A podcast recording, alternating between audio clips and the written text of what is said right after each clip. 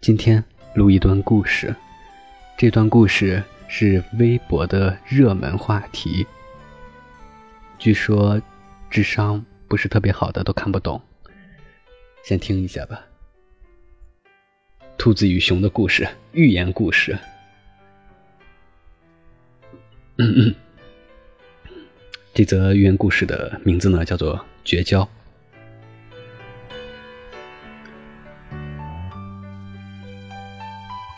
一劲带一下。故事是这样的：熊与兔子吵架了，这件事轰动了整个绿森林，因为整个绿森林都知道他们是最好的朋友。可是呢，这次他们吵架了，吵得非常厉害，吵到都要到了绝交的地步。熊，今天起我再也不是你的朋友了！嘘，兔子大声的宣布。那我也不把你当成朋友了。熊一咬牙说：“你送我的东西，我通通都还给你。”兔子继续说：“我也会把你送我的东西都还给你。”熊继续咬牙。兔子说到做到，他回到家，不一会儿就整理出一大箱子东西，有熊做给他的小桔灯。有熊帮他要来金丝雀的签名，有熊从家乡带来的向日葵种子，现在已经长成一株大向日葵了，还有很多很多。兔子来到熊的家里，熊也清理出了一个大箱子，一点儿也不比他送给兔子的少。有兔子手抄的啄木鸟的诗集，有兔子在圣诞夜的时候送给他的窝蜂布偶。还有兔子用了一个礼拜的时间，只给他印着小树图案的毛衣，还有很多很多。他们抱着箱子，看着里面的东西，心里都有点不舍，但还是勇敢的把箱子递给了对方。兔子的个子比较小，接过箱子的时候差点被压着摔倒。熊条件反射的想帮他，被兔子拒绝了。也对，他们已经绝交了呀。还有什么东西没还呢？熊与兔子都开动脑筋，努力的想。既然以后都不是朋友了，那就千万不能留着对方的东西，不然有一天打扫房间的时候看到了，多别扭。我想到了，兔子说：“你请我吃过你亲手做的南瓜馅饼。”对对，熊一拍脑袋。你也给我做过你自己发明的胡萝卜面包，我会还给你的，你也要还给我。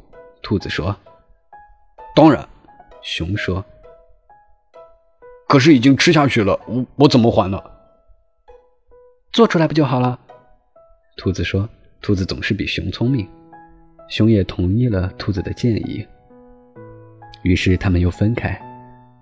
熊研究胡萝卜面包怎么做，兔子琢磨南瓜馅饼应该怎么烤。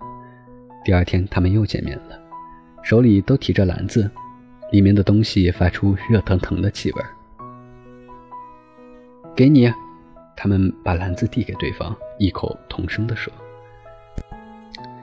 为了确认自己有把吃的东西好好的还给对方，他们互相监视着，当场就吃了起来。”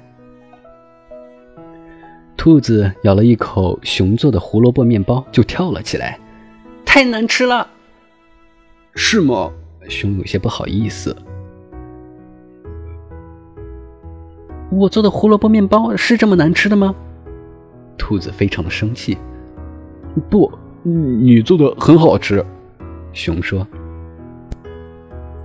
那你也得做好吃点不然怎么算还清了你欠我的东西呢？兔子严肃地说。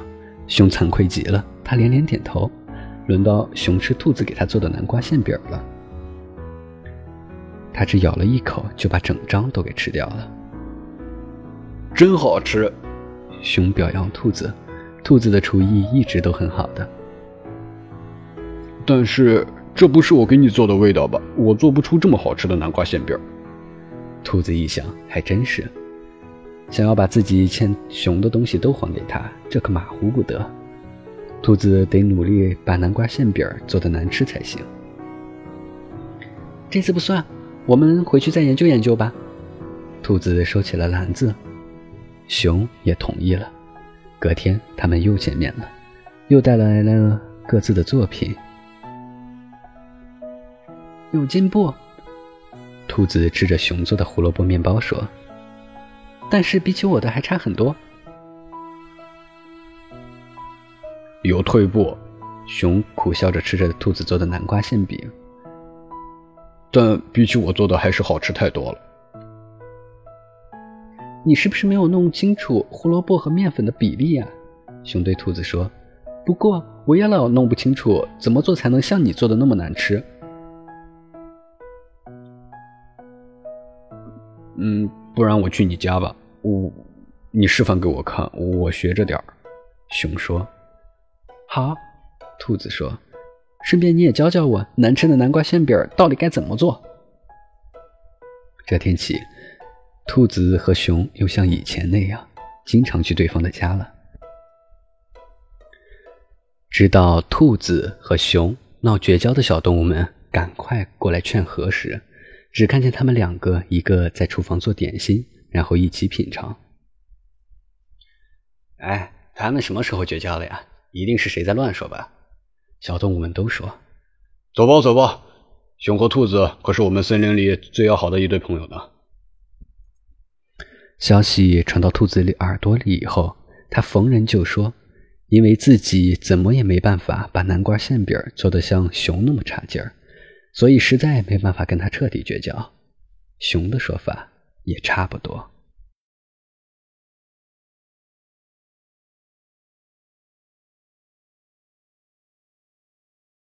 故事呢就全部录完了。顺便提一下，我没有看懂，有没有一种被坑了的感觉？